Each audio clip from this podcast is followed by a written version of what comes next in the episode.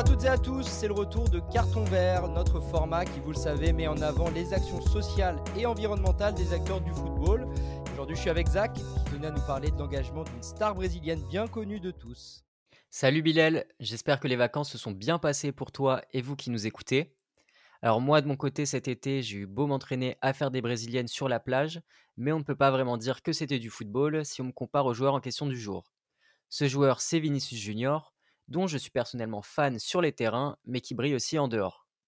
La star du Real Madrid a en effet lancé en juillet 2021 l'Institut Vini Junior, une organisation qui vise à améliorer l'éducation des jeunes brésiliens à travers la technologie et le sport. En lançant cet institut, Vinicius a voulu proposer une nouvelle alternative à un système éducatif brésilien inégalitaire, où l'enseignement des écoles publiques laisse à désirer, et où les classes les plus aisées envoient leurs enfants dans des écoles privées. On parle quand même de la 11e puissance économique mondiale, qui a un retard énorme au niveau de l'éducation comparé aux pays de son standing. Chez les enfants de 6-7 ans, le taux d'illettrisme était de 41% en 2021 selon l'ONG brésilienne Tous pour l'éducation. Un chiffre énorme qui a quasiment doublé durant le Covid, passant de 1,4 million d'enfants de cette tranche d'âge illettré à 2,4 millions. Ce chiffre s'élevait même cette année-là à 47% pour les enfants noirs du pays. Ayant lui-même grandi dans la pauvreté, Vinicius sait que ses enfants issus des classes sociales les plus basses n'ont pas accès aux écoles privées, et il cherche donc à offrir une éducation de qualité à l'ensemble des enfants brésiliens. Au micro du média Esporte Spectacular, le Brésilien a expliqué, je cite, Je ne veux pas que les enfants voient plus de Vinicius, de Cristiano ou de Neymar, je veux plus de médecins, de professeurs et de personnes dans tous ces secteurs d'activité qui permettent l'évolution de chacun. Ah oui, c'est vrai que ces chiffres sont inquiétants en effet, et pour inverser la tendance, est-ce que tu peux m'expliquer un petit peu les méthodes appliquées par l'Institut Vinicius? Oui, bien sûr. Bah, le, Brésilien a d'abord inauguré son projet à Sao Gonçalo, sa région natale, dans l'école Paulo Freire où il a lui-même étudié plus jeune, et dans une autre école à Rio Preto, dans la région de Sao Paulo. Vinicius est très attaché à sa région, tout comme sa famille qui a toujours réalisé de petits dons pour aider la région, et son salaire perçu au Real lui permet maintenant d'investir des sommes conséquentes, il a ainsi dépensé plus de 2 millions de rentes brésiliens en 2021 pour lancer l'Institut, soit presque 400 000 euros.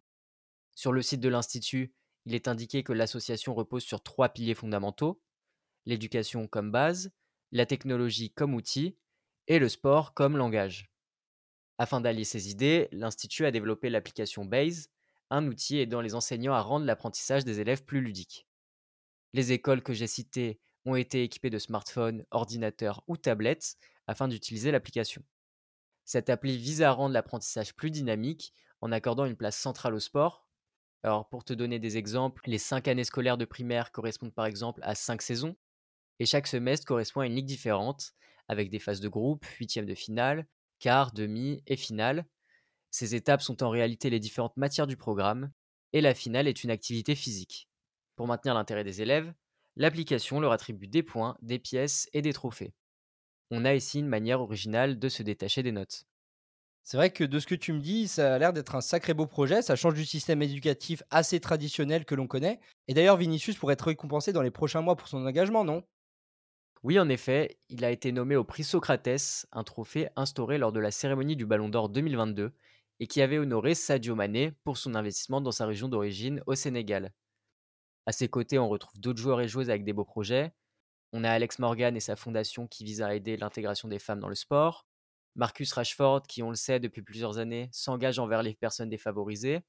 La Nigériane Aziza Toshuala, quant à elle, a lancé le développement d'une académie de football féminin à Lagos.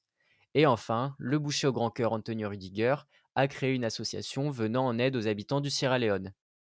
Tu l'auras compris, peu importe le vainqueur, ces joueurs et joueuses font partie de ceux qui tirent le football vers le haut. Et Vinicius, euh, de son côté, s'est également illustré en 2023 en haussant le ton contre le racisme, lui qui en a été victime à plusieurs reprises, notamment à Majorque, Barcelone, Valladolid et à Valence.